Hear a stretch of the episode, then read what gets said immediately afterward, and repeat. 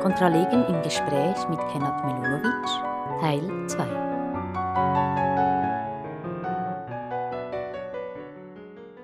Was hältst du denn von der Gesetzestechnik, dass man mit Adverbien wie diesem einzig Gesetzestexte ergänzt? Also eben, äh, ich weiß nicht, inwiefern ich überhaupt kompetent bin, irgendetwas dazu Doch, zu sagen, doch, aber, doch, doch. ich habe dich gefragt. aber ich meine, ähm, ich meine, oder das ist genau dieses Flickwerk, das wir immer wieder in letzter Zeit äh, sehen. Man verstärkt etwas, das gar nicht verstärkt werden muss, Genau. weil es völlig klar ist. Genau. Äh, das Einzige, und darüber haben wir auch schon gesprochen, was ähm, ein Einfallstor für die Beschwerdelegitimation der Staatsanwaltschaft hätte sein können, ist, dass der alte oder der heute geltende Artikel 222 wie auch der neue Artikel 222 die Aufhebung der Untersuchungshaft Genau. vorse also die, die Beschwerde gegen die Aufhebung der Untersuchungshaft vorsehen, was ja irgendwie logisch unmöglich ist, denn wenn nur die verhaftete Person zur Beschwerde legitimiert ist, wird sie, oder ich kann mir keinen Fall vorstellen, in der sie die Aufhebung der Untersuchungshaft anfechten möchte. Genau. Nur das wird eben nicht geändert. Das wurde nicht geändert. Also das ist das Hauptproblem, oder? Also was geändert wurde, klärt nichts, weil es im, im Prinzip nie, nichts anderes als betont, was da schon steht. Ähm, und wenn das, was da steht, eben rot meint, dann meint es auch rot, wenn ich sage einzig das. Also das, das einzig macht nichts anderes.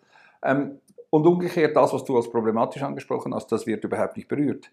Also das heißt, die Änderung selber ändert überhaupt nichts. Und insofern ist die ähm, Formulierung des Bundesgerichtes auch nach dem nunmehr klaren Willen des Gesetzgebers, also ich meine, also Entschuldigung, als normaler, nicht verbildeter oder Bundesgerichtspraxis gläubiger Mensch macht man also ein bisschen in die Hosen oder fast, nicht gerade richtig, aber fast ein.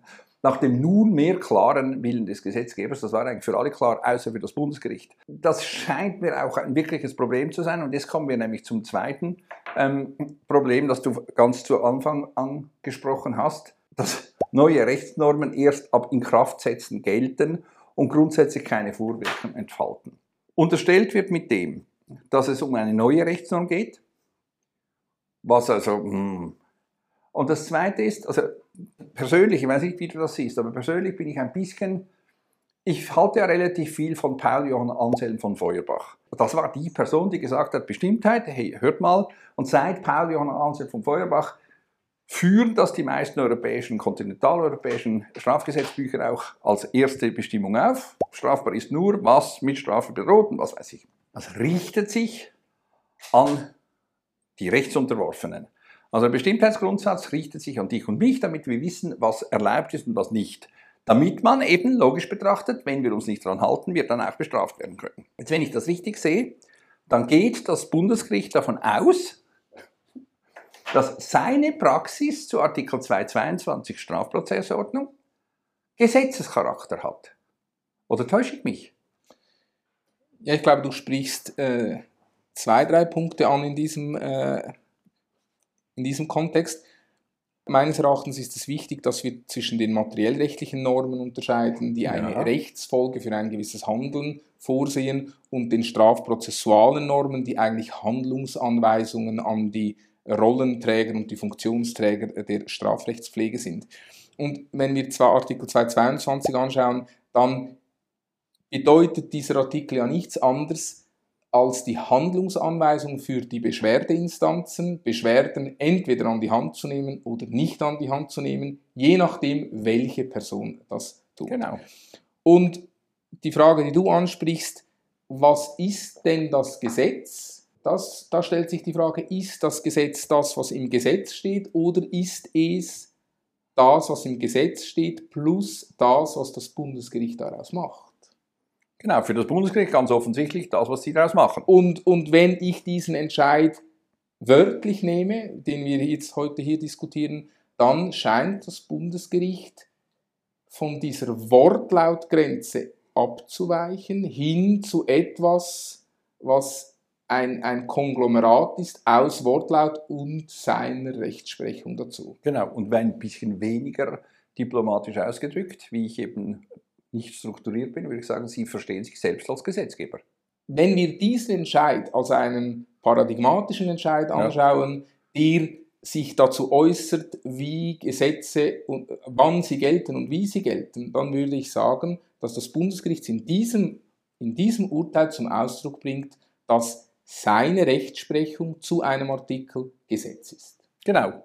Und die gilt eben bis quasi eine neue Version und sei es nur durch einen Artikel oder ein Adverb verändert, genau derselbe Scheiß, in grün, bis das nicht in Kraft tritt, gilt das, was ich sage, dass es gilt. Oder? Absolut. Und, und das tut es oder das kann es von, meines Erachtens nur dann tun, wenn es sagt, dass der, Arte, der, der alte Artikel irgendwo eine Lücke enthält, genau. die es gefüllt hat genau. und quasi in dieser Lücke inhärent dann dieses Gesetz so gilt. Oder? Genau. Und, und meines Erachtens ist das hier, und das haben wir eben von Anfang an gesagt, meines Erachtens war es hier eben kein äh, Schweigen des äh, Gesetzgebers, sondern klarer Wille, nur die verhaftete Person. Genau. Wenn ich eine Bestimmung erlasse, Hunde sind an der Leine zu führen, dann heißt das eigentlich für alle normalen Menschen, außer für das Bundesgericht, dass Hunde an der Leine zu führen sind. Äh, nicht auch Katzen und Igel und, und, und Vögel und Schlangen und was weiß ich. Grundsätzlich, wenn ich dann schreibe, nur Hunde sind an der Leine zu führen, dann wird das nicht klarer. Also, also das ist, was ich nicht ganz verstehe. Also, Punkt ist effektiv, mir scheint, das Bundesgericht versteht sich tatsächlich als Gesetzgeber. Ich, ob das anmaßend ist oder nicht, ist eine andere Geschichte. Aber Tatsache ist, das haben sie ja im Rahmen im Zusammenhang mit dem Europäischen Gerichtshof für Menschenrechte und, und, und die Sicherheitshaft auch schon. Oder wenn es heißt, ihr braucht eine gesetzliche Grundlage und das Bundesgericht sagt einfach, wir haben ja eine, wir haben eine, Gesetz eine Praxis. Man sagt, Freunde der Sonne. Also das ist schon noch ein bisschen etwas anderes, oder? Also für Juristen, ja. natürlich, vielleicht für Politiker ist das nicht so, aber eben, ich würde das undiplomatischer formulieren als du. Mir scheint das eine relativ doch eindrückliche Anmaßung.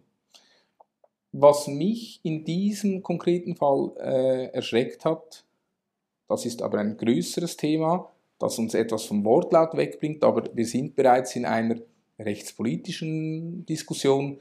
Die Frage, wie leicht man die Freiheit des Bürgers genau. für technische Belange einfach so aufgeben kann. Genau. Mit dem Argument, das natürlich dahinter liegt, Sicherheit, Sicherheit, Sicherheit und, äh, wie wir es ja in der Diskussion auch immer wieder gesehen haben, dass das Misstrauen gegenüber den Zwangsmaßnahmengerichten, dass sie ihre Arbeit, was auch immer das dann heißt, nicht richtig machen.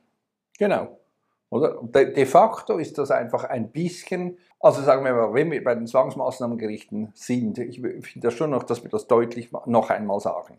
Also eine, eine Gutheißungsquote der Anträge der Staatsanwaltschaften von weit über 95 Prozent. Alle diese Untersuchungen zeigen das.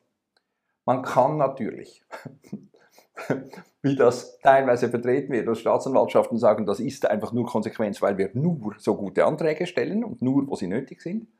Aber über, einfach, wenn man sich kurz mal überlegt, wenn man Zustimmungsquoten hat von 95 Prozent plus, dann kommt man eigentlich nur auf Staaten wie Nordkorea und so, wo das in dieser Art und Weise, also eine du stellst dich zur Wahl und 95% wählen dich, dann würden wir sagen, ja, die, die Vermutung, dass irgendetwas nicht stimmt, wäre relativ groß.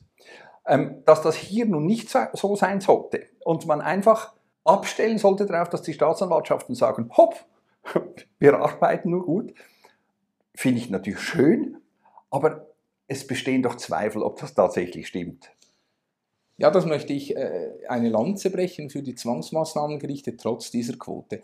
Also ich meine nicht, dass man aus der äh, Zustimmungsquote der Zwangsmaßnahmengerichte ableiten kann, dass die Zwangsmaßnahmengerichte per se keine Kontrolle über die Staatsanwaltschaften möchten oder diese nicht Klar. richtig durchführen. Ich glaube, dass der Konzeptionsfehler wiederum bei der Strafprozessordnung liegt, nämlich derjenigen, dass es der Staatsanwaltschaft völlig unkontrolliert obliegt, welche Informationen sie an das Zwangsmaßnahmengericht ja. trägt, bei gleichzeitigem Unvermögen der beschuldigten Person Gleiches zu tun. Ja. Also die beschuldigte Person muss es über sich ergehen lassen. Die Staatsanwaltschaft kann selektiv Informationen zur Verfügung stellen und es ist doch nicht mehr als natürlich, Marcel, dass, wir, dass auch wir, wenn wir Zwangsmaßnahmenrichter wären, nur über die äh, Informationen verfügen, die uns von der Staatsanwaltschaft zur Verfügung gestellt wird, eingepackt in die Geschichte, dass genau